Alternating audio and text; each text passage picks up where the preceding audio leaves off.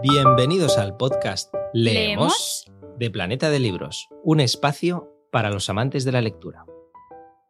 Muy buenas a todos oyentes, soy Eduardo Martín, periodista cultural y una de las voces de este podcast de Planeta de Libros Leemos, que es un espacio, ya lo sabéis, para estar al tanto de la actualidad literaria y en el que me acompaña enfundada en una capa gris y con sombrero la periodista Mar Gallardo. Muy buenas tardes, Mar. ¿Has visto? ¿Te has fijado en el atuendo de hoy? Me falta la pipa, la he buscado, pero no la he encontrado. Pero bueno, yo creo que, vale, ¿no? Por nuestro especial de hoy. Yo la verdad es que eh, también tengo mi gabardina, pero es que estamos grabando en julio y como que da un poquito de calor. Edu, muy, muy poca capacidad de sufrimiento, ¿eh? yo le veo aquí. A ver, si hay un programa que es especial de novela negra, se va en capa, sí o sí. Haga los grados que haga. Si quieres, yo lo que hago es coger la pipa y la capa y el sombrero te lo quedas tú. Bueno, vale, así me gusta. Es que hay que estar a la altura, hay que estar a la altura. Pues para estar a la altura, precisamente, vamos a empezar con esa primera sección, Actualit, una sección que dedicamos a la actualidad literaria.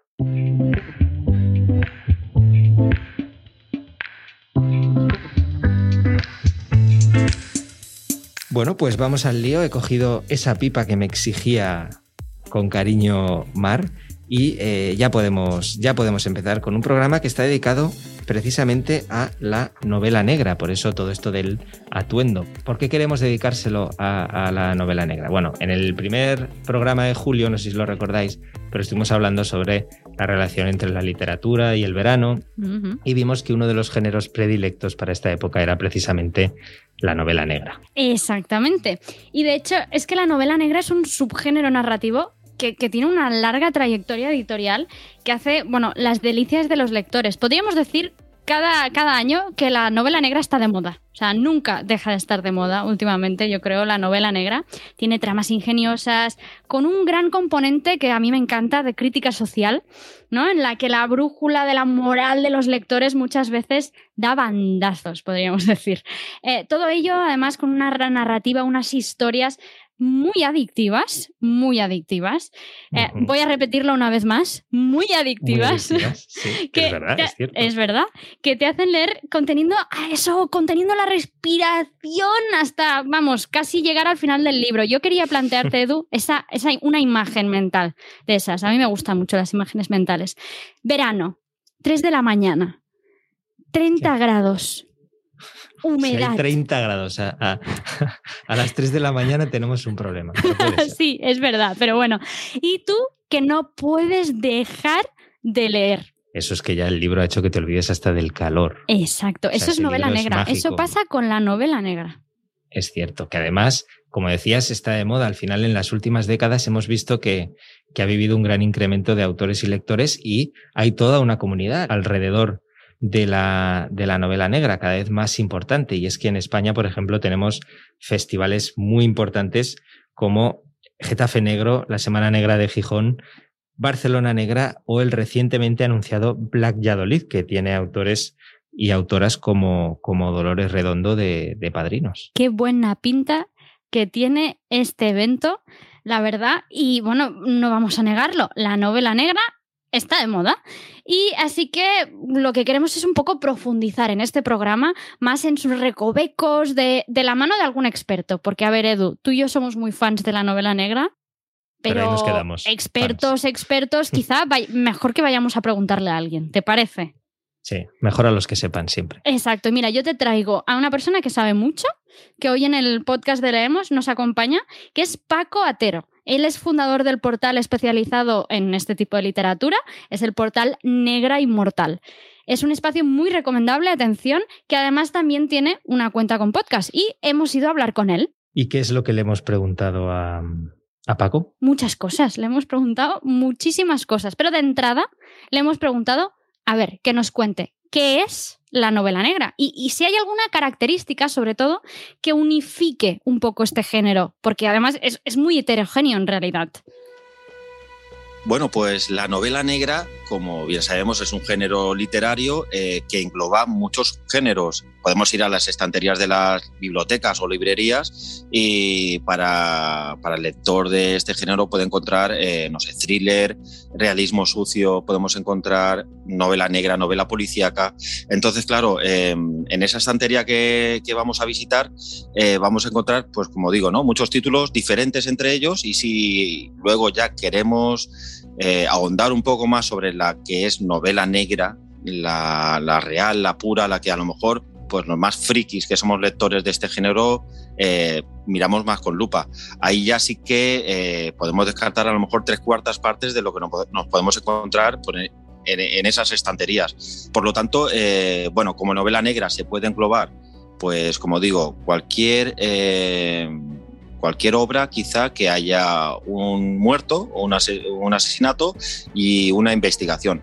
Esos son los parámetros básicos que, bueno, pues cualquier amante del género pues busca siempre, ¿no? A partir de ahí, bueno, pues hay muchos caminos que, se pueden recorrer y bueno, de eso trataremos un poco. Muy bien, y entre otras preguntas le decíamos también a, a Paco Atero de Negra Inmortal si creía que eh, se lee más novela negra ahora y por qué cree que triunfa entre, entre los lectores.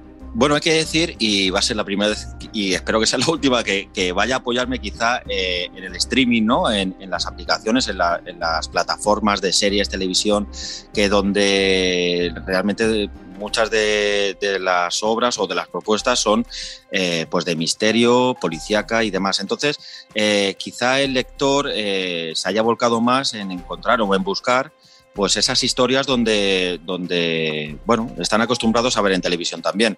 Sí que es cierto que, el thriller quizás sea el subgénero que, más lectores tenga.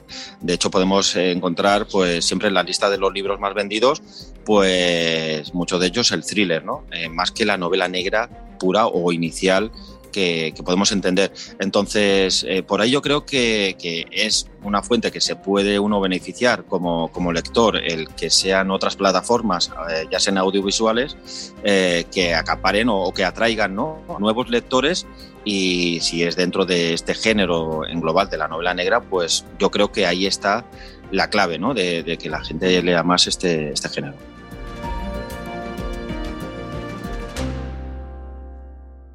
No, cada uno siempre cuando hablamos de un género literario eh, decimos sobre todo qué es lo que más nos gusta. Y precisamente eso es lo que queríamos saber eh, y le hemos preguntado a Paco Otero, que qué es lo que más le gusta de la novela negra. Yo eh, escapo un poco ¿no? de, esos títulos, de esas obras, de esas propuestas, de esos bestsellers y lo que yo a mí me gusta y, de hecho leo prácticamente, pues no sé, el 80% de mis lecturas es eh, sobre una crítica social. A mí es lo que me remueve, lo que, lo que me estimula el, trasladarme a otra época quizá o, otro escenario, otro país y conocer la historia dentro de, una crítica social. A mí, por ejemplo, me gusta mucho irme a los Estados Unidos, a esa zona profunda, a conocer eh, pues, eh, esos problemas que tienen con el racismo, con la pobreza, con esas em, con esa policía corrupta que tienen allí. Eh, y bueno, y aquí lo podemos encontrar también. Entonces, a mí lo que, lo, que me atrae es eh, verme reconocido, ¿no? O ver problemas sociales que puedan ser como el machismo, la, violencia de género, eh, la pobreza, el, bueno, en fin, que escritores que lo plasman muy bien no necesitan tampoco sacarse de la manga un asesino en serie o una investigación que parece el CSI y, sí que sí que algo más terrenal, ¿no? Algo de a pie de calle, lo que a lo mejor cuando aparecen en las noticias si queremos mirar a otro lado, pues eso a mí la verdad eso es lo que me parece muy interesante. Y no queríamos cerrar esta entrevista sin un poquito de polémica, un poquito de picante, así que le hemos preguntado si hay ciertos prejuicios con la novela negra y si se considera un género menor. Y esto es lo que nos ha dicho. Volvemos de nuevo a esas historias inventadas si navegamos por otros géneros que sean como la narrativa ¿no? o la histórica, la novela histórica, pues eso es una tarea ardua de investigación, de documentación, eh, de no equivocarte en ningún dato porque sabes que eso ha pasado, ha sucedido y no puedes tampoco patinar ahí. La novela negra como tal o como thriller, como volvemos a lo mismo, o policíaco, a lo mejor hay escritores que, bueno, que, que o no son muy ávidos en esos, en esos entornos, ¿no? Policiales o forenses, eh, y sí que es cierto que, a lo mejor se pueden sacar de la manga algunos, algunas historias que, no son creíbles. Entonces, eh, yo entiendo que, lectores que sean, pues, no sé, como digo, de, otro género, eh, vean a, esa, a, esta novela negra ¿no? o thriller con un poquito de menos mérito por ese asunto. Luego hay que leerlo, porque hay escritores eh, de este género que son grandiosos. más allá de las tramas que se inventen o, donde se apoyen, la forma de escribir es soberbia y, eso, pues bueno, se consigue leyéndolo, ¿no? Se reconoce leyéndolo.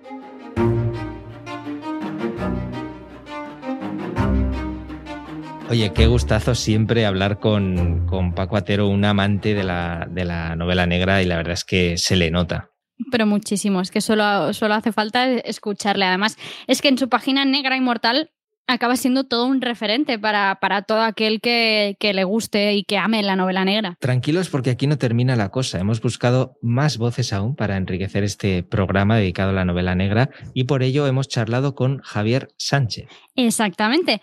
Eh, Javier Sánchez Zapatero, que es profesor de teoría de la literatura y la literatura comparada en la Universidad de Salamanca y es codirector también del prestigioso Congreso de Novela y Cine Negro.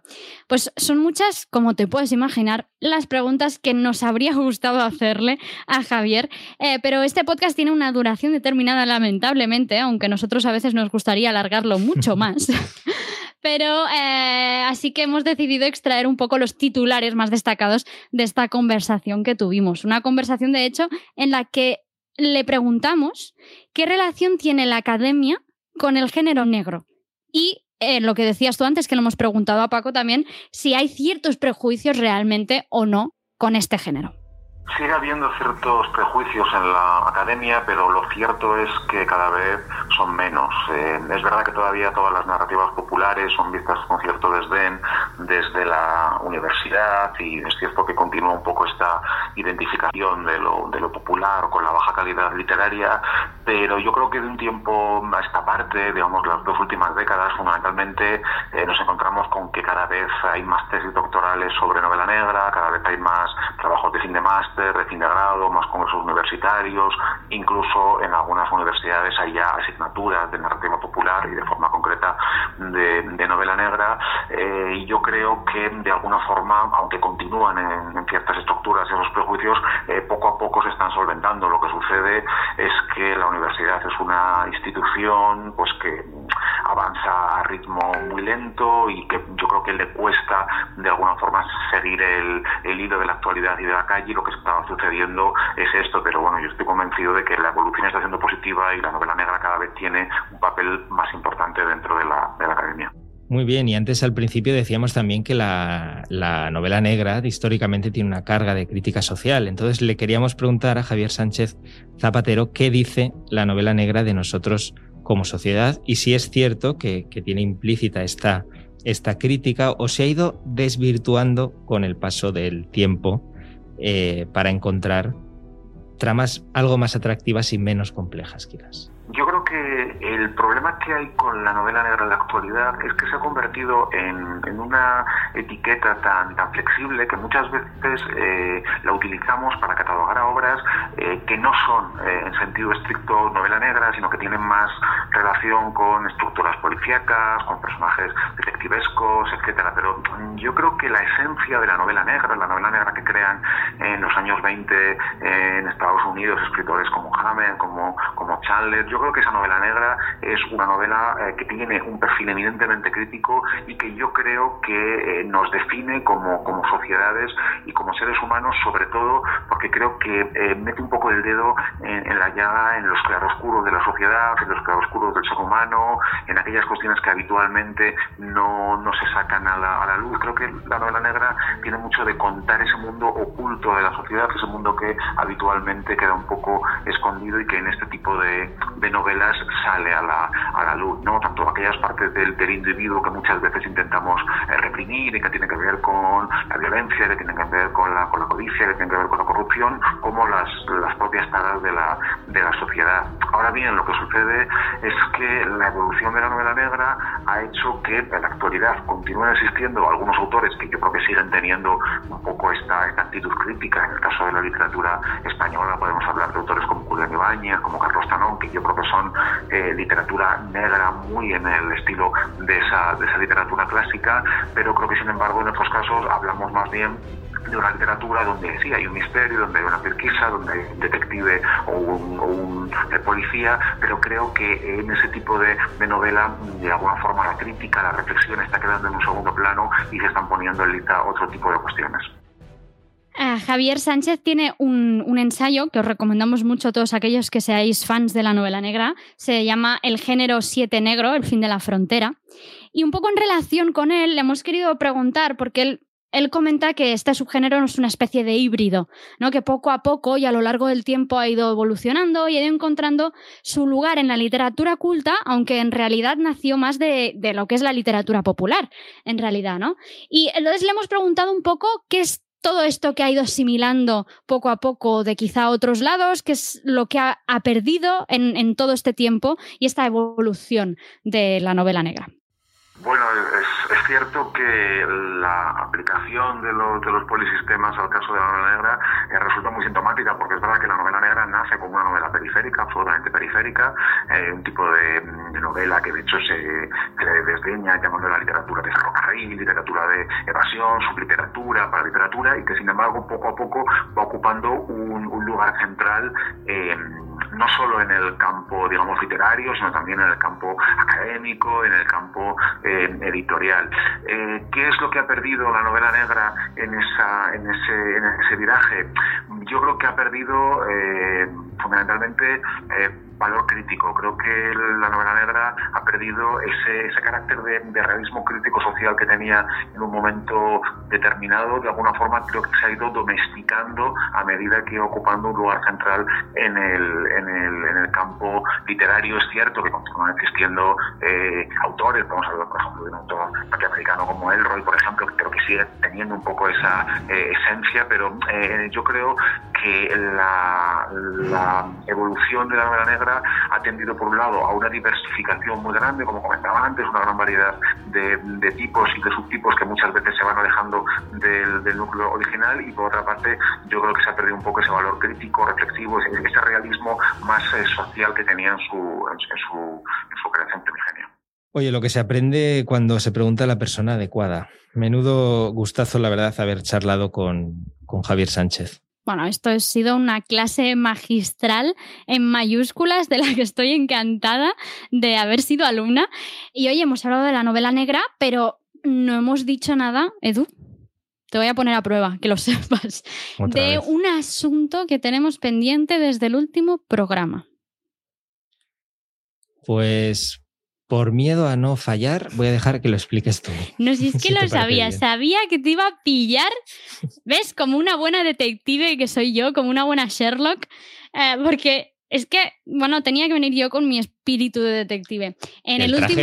Exacto, Traje el traje, detective. que lo llevo puesto todavía, estoy sudando ya, se me cae la gota. Quizá a medio programa creo que me lo voy a quitar. Em, no, escucha, a ver, que en el último programa eh, dijiste que teníamos un concurso. El primer concurso de podcast leemos, exactamente. Estad atentos porque el concurso sigue abierto. Eh, desde el podcast Leemos estamos sorteando tres libros, ¿vale? O sea, un libro para cada uno de los tres ganadores entre todos nuestros oyentes. ¿Cómo podéis participar y entrar en el concurso? Muy sencillo, mu- muy sencillo, muy sencillo, Sencillo. perdón. Seguimos con la campaña de Veraleo, esa lectura veraniega que tanto nos gusta, por lo que os pedimos que nos contéis por Twitter cómo soléis disfrutar de la lectura en verano. Es decir, dónde leéis, si tenéis alguna anécdota, qué tipo de libros leéis, qué títulos leéis, eh, si os lo lleváis de viaje, si no, lo que queráis. ¿Vale? Lo único que tenéis que hacer es poner en el tweet la etiqueta podcast leemos y, repito, por si acaso, podcast leemos y ya estaréis en la lista para entrar en el sorteo y llevaros uno de los libros. Ahí está, tres libros, tres ganadores y al fin y al cabo un concurso facilísimo para que os animéis a participar. Y ya que estamos hablando de novela negra, habrá que hacer nuestras recomendaciones, así que vamos con nuestra siguiente sección, ¿qué leemos este mes?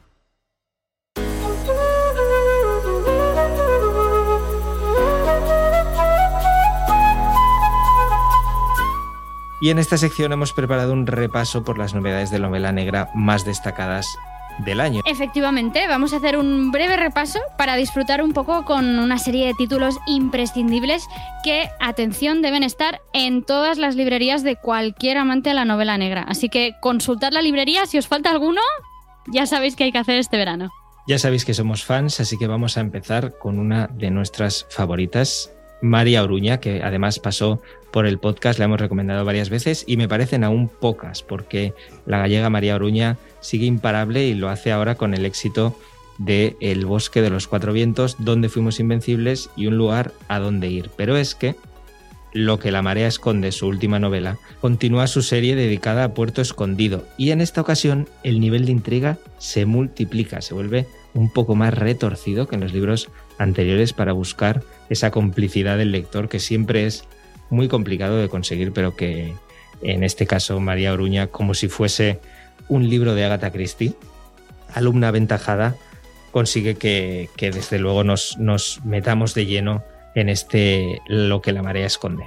Exacto, así que papel y boli o móvil, notas, lo que la marea esconde. Eh, porque sin lugar a dudas, una novela diferente es, es, muy recomendable, verdaderamente, y retoma un poco la idea del crimen en el cuarto cerrado, que hablábamos un poco del, estilo Agatha Christie, ¿no? Y que consigue dar una vuelta de tuerca a la construcción psicológica de todos sus personajes. Esto es maravilloso. Eh, además, eh, Edu, te voy a contar y eso es importante, que aunque son novelas de una misma saga, una misma serie, que es la del Puerto Escondido, son todas independientes. Es decir, ¿no? Porque a veces recibimos mucho la pregunta, oye, ¿este se puede leer independientemente? En este caso, efectivamente, sí.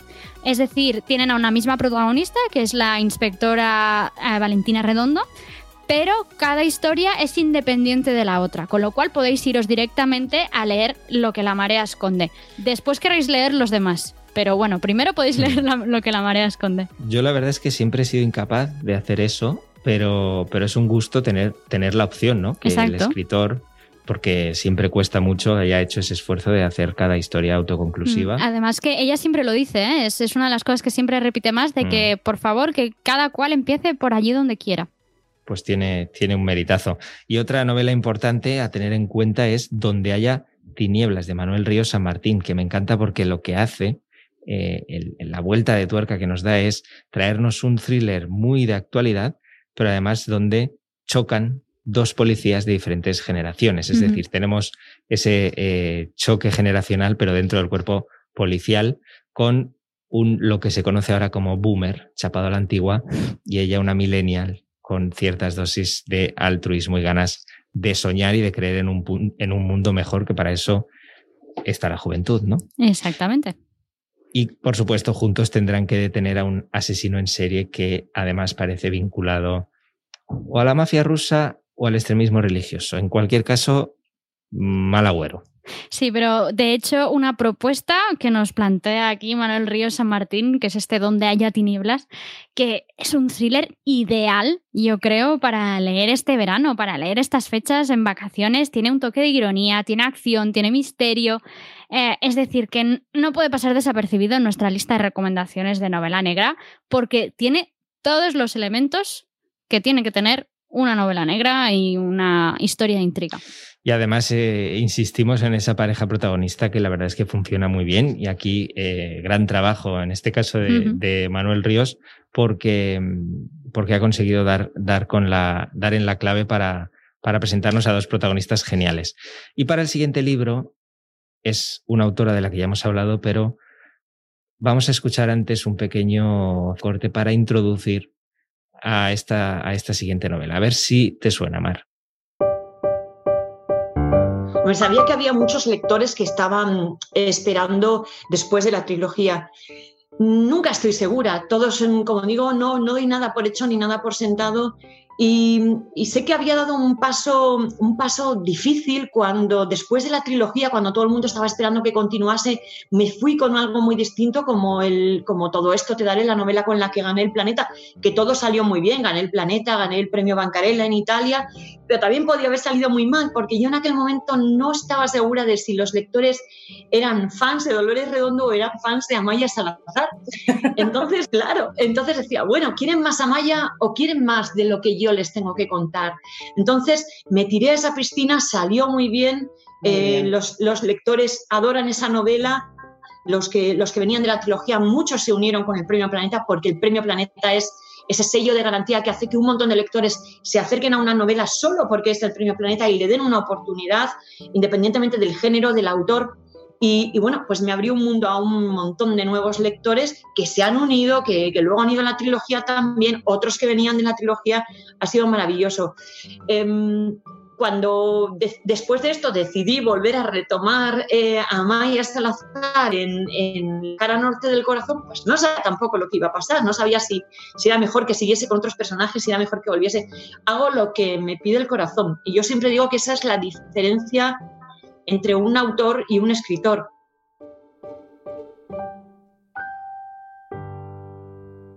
Ay, Edu, me encanta. ¿Vas a hablar de Dolores Redondo?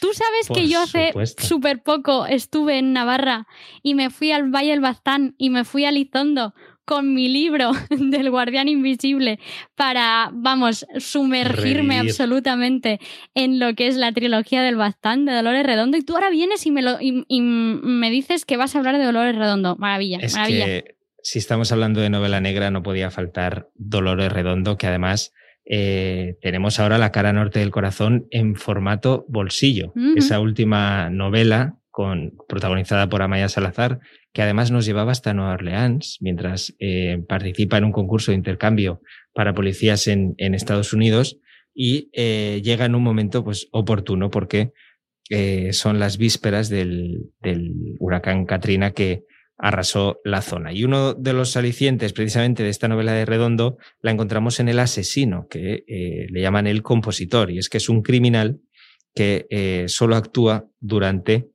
catástrofes naturales. Es curioso esto. Sí, ¿eh? sí, sí. Y ese La cara norte del corazón, que ha sido un gran éxito, abrazadísimo por los lectores, pues ahora llega en ese formato bolsillo que, como ya dijimos en el anterior podcast, es ideal precisamente para el verano. Exactamente, para poner en esa bolsa, para irse a la playa y para con, con el protector solar, pero entonces pasarse, vamos, todo el rato en la playa leyendo esta novela porque voy a decir que es muy, muy adictiva. Porque recuerdas además que hablábamos en el programa anterior de esos tres factores un poco que tenía que tener la novela veraniega, el libro veraniego. Eh, uno de ellos era efectivamente que enganchara. Pues os digo que la cara norte del corazón es de ellos, es de ellos. Y además, muy bueno. Es verdad. Y es cierto que estamos al final tan acostumbrados a, tratar de, de hablar de estos libros y de estos títulos que no nos paramos a pensar lo bonito que es este, ¿eh? La cara norte del corazón. Sí, un título precioso, la verdad. ¿Y cuál es la siguiente recomendación? Porque esto no para. Pues mira, para salirnos un poco a veces de las novedades, te traigo uno que no es estrictamente novedad, aunque seguramente a muchísimos de los oyentes les sonará mucho, porque se trata del éxito, bueno, ha sido adaptado a una serie de Netflix que ha sido un bombazo, se estrenó yo creo en Navidad y la verdad es que estuvo en el top eh, durante un montón de semanas. Eh, estoy hablando de El desorden que dejas de Carlos Montero que él es creador de éxitos como precisamente las series de física o química, élite incluso también, y revolucionó la verdad el mercado en 2016 con la publicación del Desorden que dejas, que ganó de hecho el premio Primavera de Novela, como Juan del Val, que hablábamos en el episodio anterior. Y este, este premio, esta novela, esta novela negra, eh, lo consagró, la verdad, como, como autor. Y la historia, te, os cuento un poco. ¿vale? Seguramente os va a sonar, pero yo creo que es muy interesante por todos aquellos que todavía no lo conozcáis. Eh, la historia gira en torno a Raquel, que es una joven profesora de literatura, que acepta hacer una suplencia, ¿vale? En un pueblo ficticio gallego. En su primer día de trabajo, además, cuando termina su turno, Raquel encuentra una nota un poco, solo un poquito perturbadora en su bolso. Esa nota dice, ¿y tú cuánto vas a tardar en morir? Nada, una nota de acoso en mayúsculas, eh, que es el punto de partida para este thriller tan apasionante, además tan bien ambientado en lo que es toda, toda la población está mm, puramente gallega. Qué pasada de libro y de serie también, muy recomendables las, las dos. Y la atmósfera, sobre todo en la novela, es completamente opresiva y, muy cercana, que es lo que hace que sea tan, tan inquietante. Y puestos a seguir añadiendo títulos a esta colección que estamos armando, vengo cargado porque recomiendo, allá voy, la serie Bevilacqua. Hombre, Lorenzo Silva, por favor. Llevábamos tiempo hablando de Lorenzo Silva por su última novedad, Castellano, que ha sido un éxito apasionante, pero es que eh, Silva ha construido una auténtica saga gracias al carisma de Bevilacqua y Chamorro, que ya son dos personajes míticos que tenemos todos en el, en el imaginario. En total son 11 títulos los que ha escrito Lorenzo Silva. Y es que el escritor sin duda es uno de los referentes de la literatura contemporánea y sus novelas policíacas no paran de acumular millones de lectores en, todo el mundo. Yo creo que a muchos seguramente les pueda sonar la flaqueza del bolchevique, que es una de las más conocidas y también por su adaptación cinematográfica de Manuel Martín Cuenca. Y si estamos hablando de la saga y la serie Bevilacqua y Chamorro, en realidad también tenemos otra adaptación cinematográfica, que es la de La niebla y la doncella, que protagonizaban Kim Gutiérrez, Verónica Chegui, eh, Aura Garrido, que seguro que a muchos también les suena de hace nada, poquitos años. Oye, pues si quieres repasamos esos 11 títulos que ha escrito Lorenzo Silva pues repasémoslos. Eh, de la serie, de la serie. Tenemos, empezamos con El lejano país de los estanques. Tenemos también El alquimista impaciente. La niebla y la doncella, que has mencionado por su adaptación. Nadie vale más que otro. Exacto. Otra las novelas. También La reina sin espejo y La estrategia del agua. La marca del meridiano. Los cuerpos extraños. Donde los escorpiones, tantos lobos lejos del corazón. Y el último, y el último, por supuesto, el mal de Corcira. Exacto. Yo no sé tú, pero a mí me han dado como eso de hacer con los cromos. Que, yo creo que aquí tenemos una, un debate lingüístico muy interesante. Sí, porque yo hacía lo de sile, nole. Exacto, yo hacía siempre falti y tengi. O sea, me, gustan, me gustan ambas versiones, ¿eh? la verdad. Riqueza cultural. La riqueza cultural se ve también en el intercambio de cromos. Aquí queda este. Fíjate. Pues oye, tú ¿cuál es Sile y cuál es Nole? Yo todos tengo los de, Lorenzo Silva. Parece, un trabalengua digno de, de una serie. Eh, sí, sí, los 11 títulos en la estantería porque Lorenzo Silva no merece, no merece menos. Yo tengo que decirte que tengo dos prestados y no devueltos. Eh, pero bueno, vamos a dejarlo para otro día, este tema. Yo creo que puede ocupar un podcast entero. sí, desde luego lo de prestar libros, cuidado. Sí. Eh, pues oye, continuamos con recomendaciones. Bueno, redoble de tambores, porque no viene ah, una ah. recomendación cualquiera. A ver, venga, que vamos allá. Eh, si te digo que la autora de la que voy a hablar ha conseguido, redoble ahora de tambores, 27 millones de lectores gracias a eh, La chica del tren, que es uno de los éxitos, vamos a estar de acuerdo, más sonados de los últimos años, ¿en quién piensas? Pues eh, obviamente en la maravillosa Paula Hawkins. Era fácil, ¿eh? además, porque sabíamos ya que eras un gran fan de Paula Hawkins, con lo cual te la he puesto muy fácil la pregunta. Has dicho la chica del tren, además, que es que ya solo con eso. Eh, Exactamente. Y Edu debe ser de los que al igual que muchos otros, estamos rascando ya y bueno, estamos ya mirando el calendario, tachando todos los días hasta que salga, hasta que llegue este 1 de septiembre y salga, llegue a las librerías la nueva novela de Paula Hawkins, que es A Fuego Lento. ¿Eh? Sin prisa, pero tampoco sin pausa, que llegue ya ese día. Pero bueno, la cuestión es que con, esta novela eh, tiene un punto de partida mm, que me parece espectacular y bestial, eh, que es el descubrimiento del cuerpo de un joven un chico asesinado. ¿Y cuál es la peculiaridad? Porque me dirás, bueno, esto también es muy habitual en una novela negra. Pues la peculiaridad es que aparece en una casa flotante en Londres. Y hay tres mujeres que son las sospechosas, que son Laura, Carla y Miriam, que parecen reunir motivos más que suficientes para estar en la lupa de la policía. Y como decías, estamos esperando ese momento con ganas porque tenemos a, la gran Paula Hawkins que sabe como nadie coser una historia como su título indica, que se cuece a fuego lento y además aquí lo hace con tres voces protagonistas que eh, giran en torno a los prejuicios y el por qué son o no son sospechosas o por qué son culpables o no.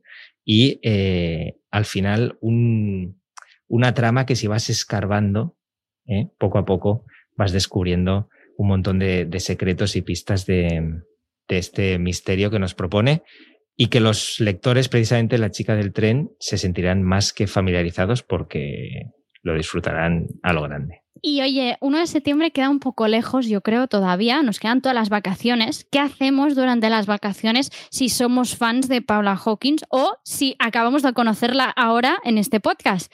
Pues irnos a la librería porque acaban de sacar en edición bolsillo de Bucket La chica del tren y Escrito en el agua, que es su segunda novela. Entonces, formato bolsillo, perfecto, lo ponemos en la bolsa de la playa también al lado de la cara norte del corazón y nos los llevamos todos. Pues Paula Hawkins para el verano y para esperar esa llegada de eh, A Fuego Lento, que la verdad es que no, no, no, podemos más. Y si hablamos de escritoras con enorme éxito y una narrativa portentosa, yo creo que no nos podemos olvidar de otra autora que debe estar en todas nuestras listas sobre novela negra. Estamos hablando de... Te hago la pregunta, ya lo sabes, ¿no? Ya lo sé, ya lo sé. Aquí también hice una visita hace un par ah, de años. Turismo literario, muy bien. Vitoria ya da una pista porque estamos hablando de Eva García Sáenz de Urturi, que irrumpió en el panorama de novela negra en 2006, perdón, 2016, cuando publicó El silencio de la ciudad blanca, que eh, fue la primera entrega de la trilogía, precisamente la trilogía de la ciudad blanca y el nacimiento de un nuevo inspector que estaba llamado a marcar una época como es Una y López de Ayala, conocido como el Kraken. Exacto.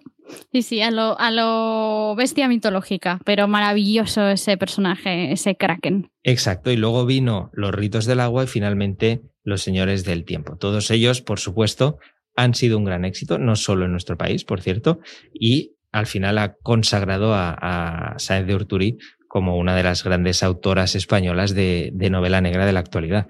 Sí, sí, porque de hecho si nos fijamos en, la trayectoria de Eva García Sáenz de Orturi, es que está fuera de toda duda. O sea, una escritora polifacética que cautivó, de hecho, ya en 2012 con la saga Los Longevos. Tiene muchísimos fans de, esa saga tanto que de hecho en Los Señores del Tiempo recuperó un poco parte de la trama eh, de esa primera trilogía que tenía, volviendo a utilizar y metiendo por ahí en medio a, Kraken y a todos estos misterios por resolver que, están plagados, eh, bueno, de los que está plagado eh, toda, toda su literatura.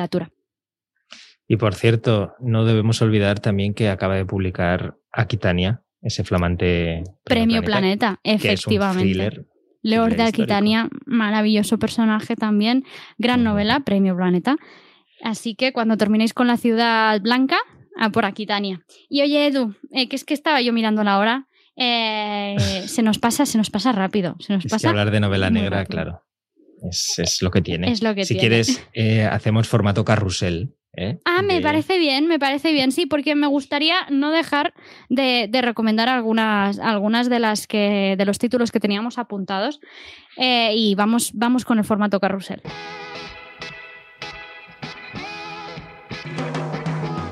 Vale, pues si quieres empiezo con novela de el queridísimo Blue Jeans, El Campamento, que eh, atenta a la premisa porque es increíble. Diez jóvenes prometedores entran en un campamento donde se prohíben los móviles y la comunicación con el exterior, pero una muerte lo cambiará todo. Después del éxito eh, de Blue Jeans con La chica invisible, regresa con una novela que, una vez más, engancha y no podrás parar de leer. Exacto. Otro alumno aventajado que además lo dice muy orgullosamente eh, de Agatha Christie. Es sin duda alguna, siempre lo ha dicho eh, Blue Jeans, que era una de sus autoras favoritas y de sus grandes referentes. Y de hecho aquí con el campamento, bueno, es, eh, es increíble lo, lo, que hace. Y de Blue Jeans, si te parece, pasamos a dos grandes nombres de, de la literatura negra, que son Donna Leon y John Le Carré, Edu. Hombre, es que claro, ha sido allá lo seguro, ¿eh? Has visto, has visto. Eh, son, eh, además, con dos eh, personajes, como son el comisario Brunetti en el caso de las historias de Dona León, que ha llegado ahora justo a su 30, a su número 30, el caso número 30 del caso Brunetti con Esclavos del Deseo. Y luego también a John Le Carré, lamentablemente fallecido a finales del año pasado, que tanto lo vamos a echar de menos, pero del que, vamos, siempre tendremos esa literatura y ese personaje también como ese Smiley, ¿no? Eh, de todas, exacto, cantidad de historias, eh, cantidad de, misterios que, en los que nos ha sumergido mm, John Le Carré durante todos estos años. Gran maestro de las, de las novelas de espías. Exacto. Y, tenemos, bueno, su producción literaria es, eh, te puedes imaginar, muy amplia como por ejemplo la novela El, hombre más buscado, que es un libro que la verdad es que no hace concesiones porque nos enfrenta cara a cara con el terrorismo. Todo ello con la, con la pluma de, John Le Carré. Oye, y si te parece, hemos hablado de Dona León, hemos hablado de John Le Carré, y hay un fenómeno actual que yo creo que cada vez tiene más fans, que es el true crime. Efectivamente. Esos crímenes eh, tristemente reales, pero que al final también eh, traen detrás un misterio al que se enfrentan policías e investigadores reales. Y en este caso, tenemos un, ensayo escrito a cuatro manos, Territorio Negro. Lo han escrito Luis Rendueles y Manuel Marlasca.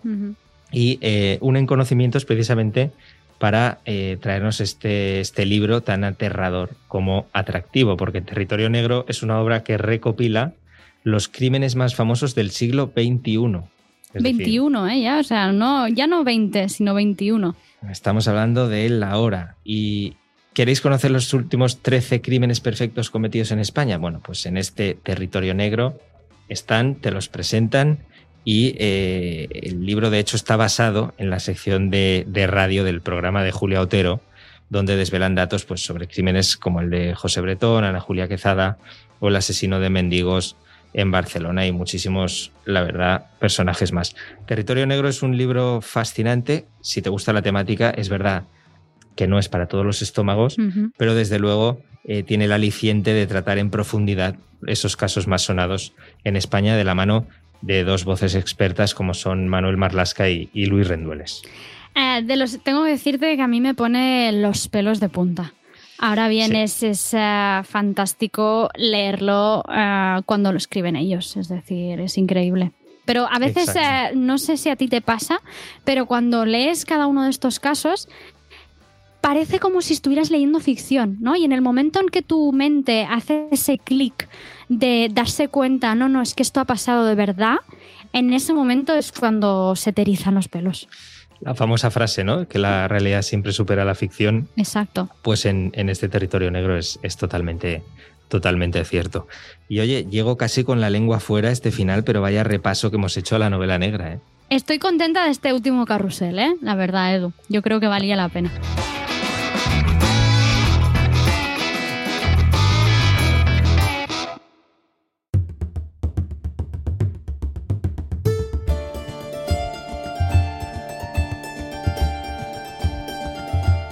Hemos tenido unos invitados de lujo al inicio de este programa y luego todas estas recomendaciones. Menudo programa que nos hemos marcado, ¿eh, Edu?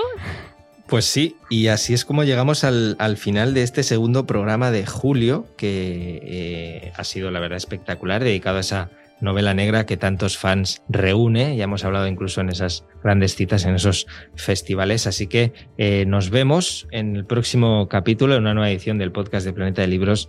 Leemos un espacio para los amantes de la lectura. Muchas gracias, Mar. Muchísimas gracias Edu y aprovecho para deciros sobre todo, recordad que tenemos pendiente un concurso en el que sorteamos tres ejemplares, un ejemplar para cada uno de los tres ganadores.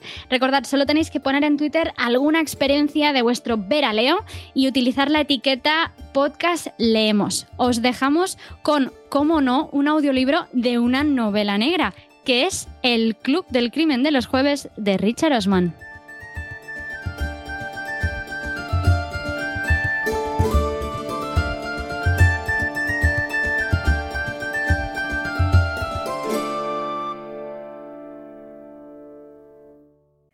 Empecemos por Elizabeth, ¿de acuerdo? A ver a dónde nos lleva. Yo sabía quién era, por supuesto. Aquí todo el mundo la conoce. Vive en uno de los apartamentos del Larkin Cart, el de la esquina, me parece, el que tiene terraza. También había coincidido una vez en un equipo de trivial con Steven, que por una serie de razones es su tercer marido. Fue a la hora de la comida, hace dos o tres meses. Debió de ser un lunes, porque había pastel de carne y patatas. Elizabeth me dijo que ya veía que estaba comiendo, pero que si no tenía inconveniente, quería hacerme una pregunta sobre heridas de arma blanca. Le dije, no, no, tengo ningún inconveniente, faltaría más. O algo similar. No siempre lo recuerdo todo con exactitud. Más vale que os lo diga ahora. Entonces abrió una carpeta de cartón y dejó al descubierto unas cuantas páginas mecanografiadas y los bordes de unas fotografías que me parecieron antiguas. Fue directamente al grano. Me pidió que imaginara a una chica que había sido apuñalada. Le pregunté con qué tipo de arma la habían herido y respondió que probablemente con un cuchillo de cocina, de la marca John Lewis. No lo dijo, pero fue lo que imaginé. Entonces me pidió que supusiera que la chica había sido apuñalada tres o cuatro veces justo debajo del esternón. Pim pam, pim pam. Todo muy feo, pero sin seccionar ninguna arteria. Hablaba en voz baja y sin grandes aspavientos, porque la gente estaba comiendo y ella sabe comportarse. De repente, mientras yo imaginaba las heridas, me preguntó cuánto tardaría la chica en morir desangrada. Eh, por cierto, se me ha olvidado mencionar que fui enfermera durante muchos años. Sin esa información, me doy cuenta de que nada de esto tendría mucho sentido para vosotros. Elizabeth debió de enterarse de alguna manera, porque ella siempre lo sabe todo.